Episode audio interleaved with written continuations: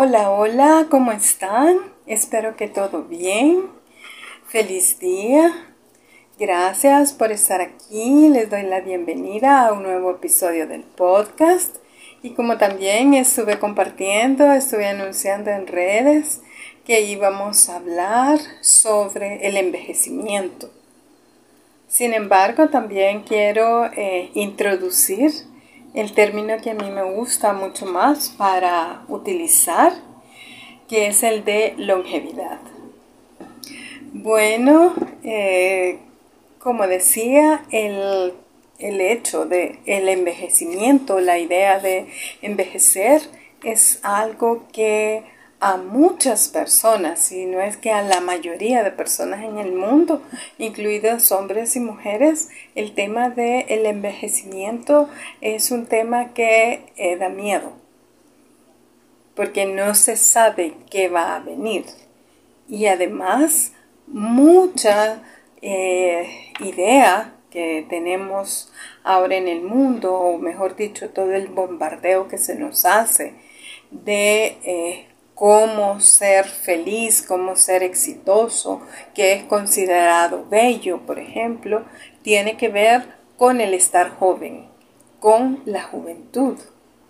¿Verdad? Acuérdense que también, igual que cirugías plásticas, tratamientos y eso, sin embargo, hay que acordarse que la vida es un proceso, ¿verdad? La vida cambia de momento a momento de año con año, de década con década.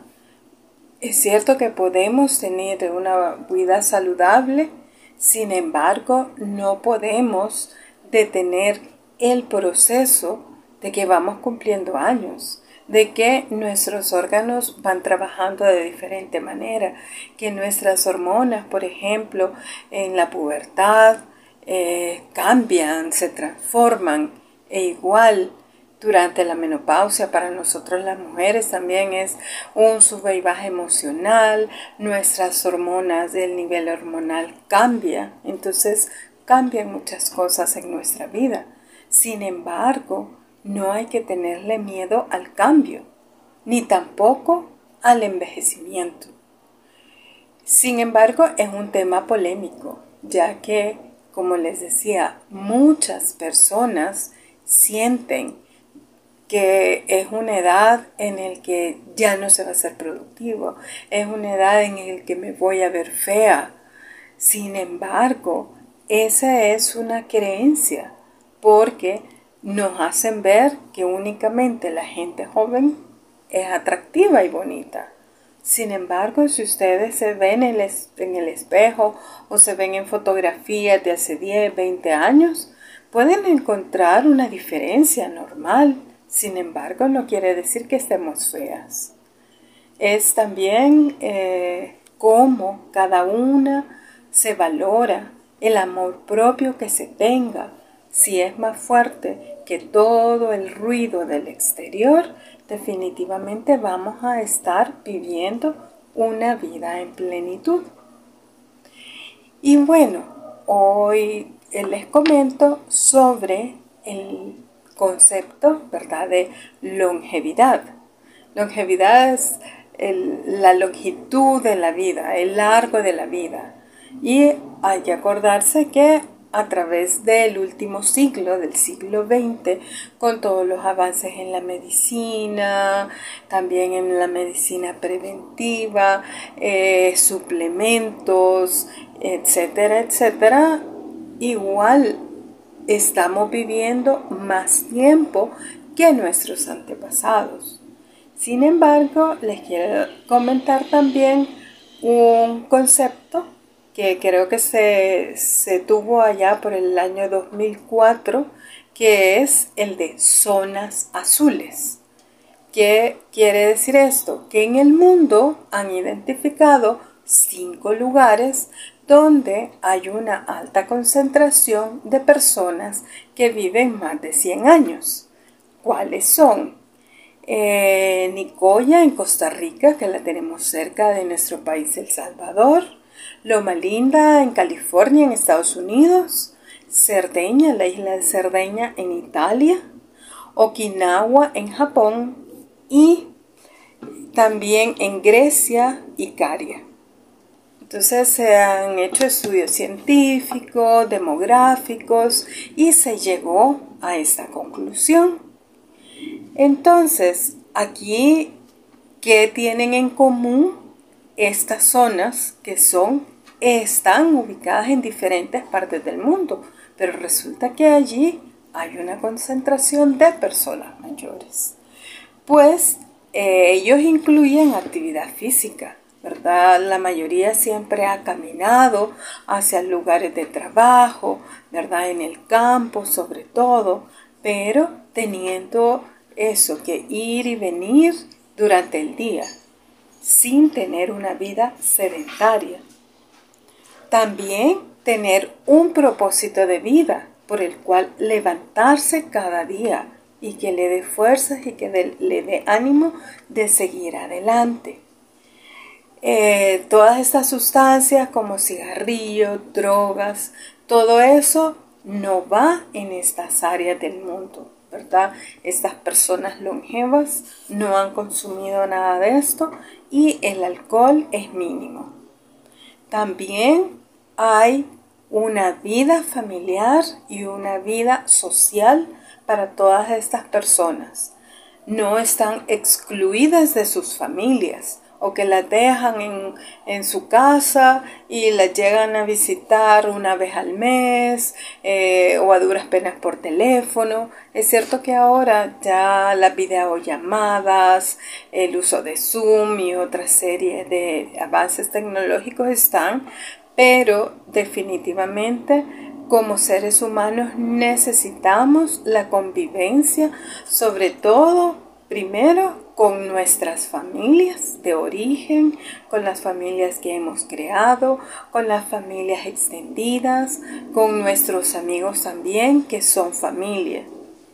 Y también una vida social donde podemos encontrar otras personas que fueron nuestros compañeros de trabajo, nuestros vecinos, un grupo eh, donde nos gustaba salir eh, y hacer turismo o charlar sobre diferentes temas, ¿verdad? Entonces eso hace que las personas mayores, independientemente de la edad que tengan, puedan compartir, puedan estar eh, hablando como estoy haciendo aquí, escuchando a las otras, pensando y ¿verdad? esa eh, unión tanto familiar como de un grupo social extendido es básico para que sigamos en las mejores condiciones. Y también hay que acordarse de la dieta física, ¿verdad? Incluir también fruta, verdura, tomar una buena calidad de agua, salir y respirar también aire puro, no solamente estar encerrado dentro de cuatro paredes.